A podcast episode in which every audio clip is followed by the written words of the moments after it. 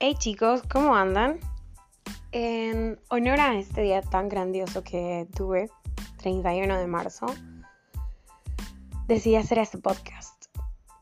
Wow, créanme que creo que muchas veces uno está en la búsqueda de la felicidad, llenando vacíos con miles de cosas, personas, trabajo, no sé. Ustedes saben con qué llenan sus vacíos. Y mm, cuando decidí irme de mi país y me entró la locura, renuncié a todo, parecía ilógico, no tenía sentido. La verdad es que estaba en búsqueda de la felicidad. Y algo que me llevaba a pensar este día y otro día que viví también, de hecho empecé a grabar en ese momento, pero no continué por, porque se me descargó el celular. Em, es pensar realmente qué es lo que me llena y qué es lo que me hace sentir tan plena en la vida. Y hoy fue un día en el que es Semana Santa.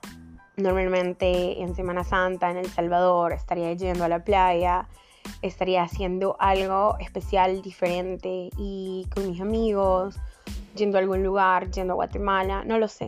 No, no tengo idea qué es lo que haría, pero sí sé que, que saldría empecé a extrañar a mi familia, empecé a extrañar las tradiciones, las veces que caminé por, por Antigua Guatemala y me quejé porque había mucha gente, las veces que encontré lugares cerrados, empecé a recordar y me sentí sola, sola, en un país en el que no conozco, en un país en el que mm, es divertido, sí, porque no, no le puedo negar que hay momentos muy divertidos, personas súper geniales y la vida se ha encargado de ponerme personas que, que son mis amigos y son, son mi, círculo.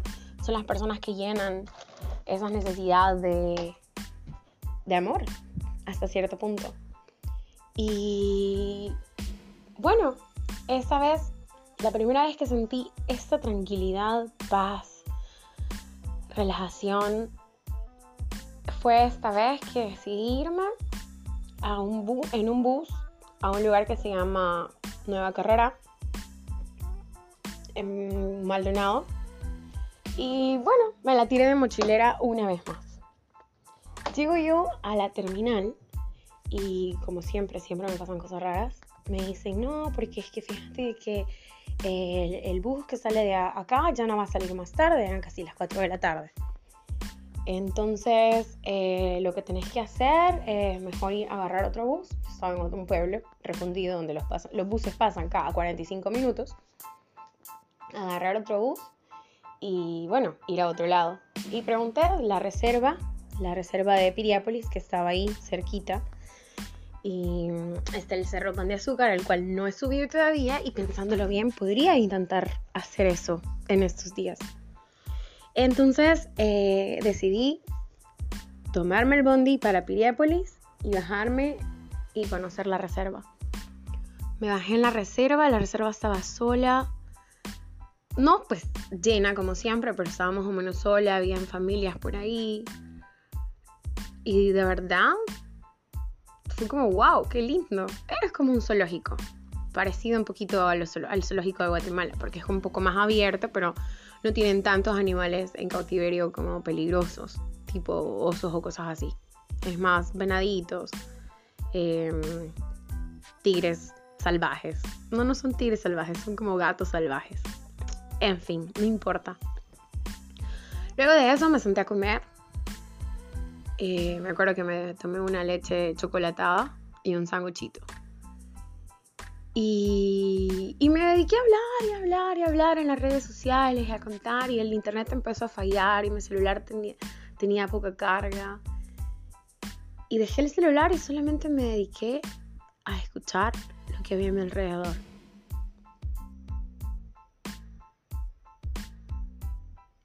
Hoy lo que hay acá a mi alrededor son los grillos. Y déjenme contarles de que después de eso tomé la decisión de caminar. Vi justamente cuando yo salía el bus pasar hacia la ciudad de Piriápolis. Estamos hablando alrededor de 14 kilómetros quizás. Pero me habían dicho de que en el camino había un castillo, que también lo tengo pendiente. Y algún día voy a ir. Y decidí caminar. Eran como, no sé, quizás 5 kilómetros. Y empecé a caminar, caminar, caminar, escuchar música, caminar. Pasaban los autos y escuchaba mis pies. Em, caminaba. Y, y realmente llegó un momento en el que me sentí tan tranquila, en el que me di cuenta a mi alrededor que no había nadie. Y no estaba hablando con absolutamente nadie. Y ese momento encontré paz. Y luego de eso llegué a una población, de ahí tomé otro bus que me llevaba hasta Piriápolis, llegué a la playa, me puse en el medio donde no había absolutamente más nadie, estaba lleno porque era verano, y, y tomé mi self-time. Este episodio es acerca de la importancia del self-time que te estás dando cuánto tiempo estamos invirtiendo en nuestros celulares, en nuestro trabajo, en nuestros amigos, en nuestros familiares, en nuestras relaciones. Está bien, está bien estar con las demás personas, pero también está bien estar con uno mismo.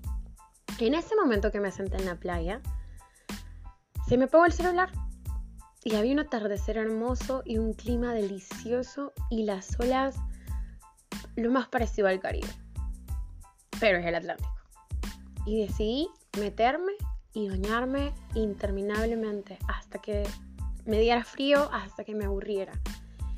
Y ha sido uno de los días que he disfrutado más la playa, más mi viaje, más mi vida, embracing it, la tranquilidad, la paz que puedes llegar a entender y tener al encontrarte vos mismo uno de los miedos de encontrarnos nosotros mismos es enfrentar muchas cosas que no hemos cerrado.